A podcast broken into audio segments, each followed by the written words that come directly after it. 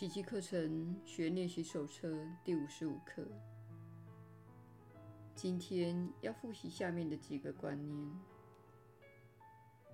二十一，我决心以不同的眼光去看事情。我目前所看到的，不外乎疾病、灾难与死亡的征兆。这不可能是上主为他的爱子所创造出来的世界。我若看到这一切，证实了我根本不了解上主，因此我也不会了解他的圣子。我所看见的一切也显示出我根本不知道自己是谁。我决心从自己心内去看真理的见证。不再着眼于那些为我的幻笑撑腰的证据。二十二，我所看到的只是一种报应的形式。我所见到的世界绝不可能是慈爱之念的映照。人世间的画面里，每一物都在攻击另一物。丝毫反映不出上主及圣子之爱。这一画面是我自己的攻击念头所打造出来的。唯有我的慈爱之念，能将我由世俗的知见中拯救出来，并带给我上主愿我拥有的平安。二十三，只要放下攻击的念头。我就能够由眼前的世界脱身。救恩就在这句话中，你无法由他处寻得。如果没有攻击的念头，我就不会看见一个彼此攻击的世界。当宽恕使我重新体味到爱时，我便会看见一个平安、喜乐及安全无虞的世界。我决心从眼前世界中认出那样的世界。二十四，我认不出什么是对自己最有益的事。我如果连自己是谁都不知道，怎么可能认出什么才是对我最有益的事？我自认为对自己最有益的事，只会使我在这幻象世界中越陷越深。我情愿跟随上主赐我的神圣向导，找出什么才是对我最有益的事。我很清楚，这不是单靠我自己所能认出来的。二十五，我不知道万物的目的何在。世间万物的目的，对我而言，只是为了证明我对自己的种种幻觉。都是真的。我企图利用每一个人及每一件事来达成这一目标。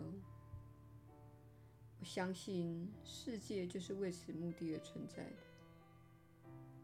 因此，我认不出它的真实目的。我赋予世界的这个目标，为他挂上了一副狰狞的面具。愿我敞开心扉。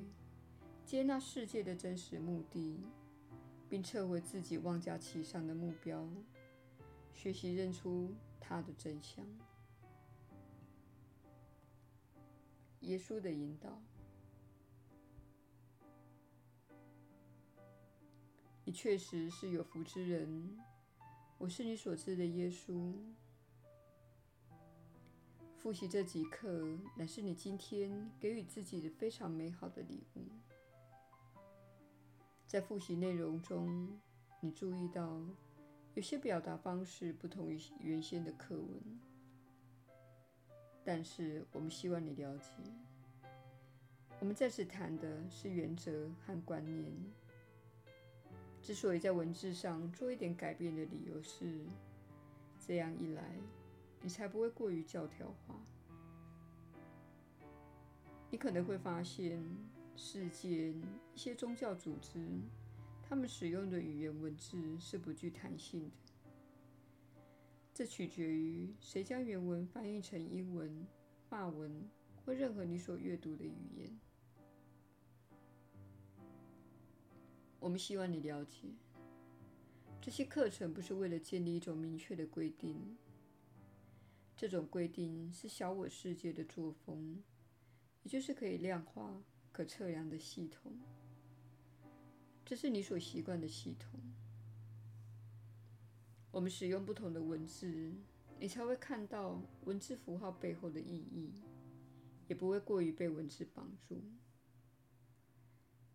语言是象征的象征，人们将古代文。翻译成另一种语言后，在历史的长河中又经过许多次的重译，于是你所看到的是象征的象征的象征。这是你在许多宗教教条中所看到的情况。这也是我们透过这位传讯人来传递讯息的原因。你可以因此听到第一手讯息。并获得详尽的解说，而且是在一段时间里的每一天都获得讯息。如此一来，你就不会太执着于细节。这不表示准确性不重要，但是我们不希望你变得具有强制性或教条化。我们希望你放轻松，并勤于练习。意思是放下恐惧、控制和批判，但是你会练习。你可以同时做到勤奋及放松。小我想要掌控，而且想要精确无误。他想要可以立即测量结果。他以时间为根据，而且他会利用身体。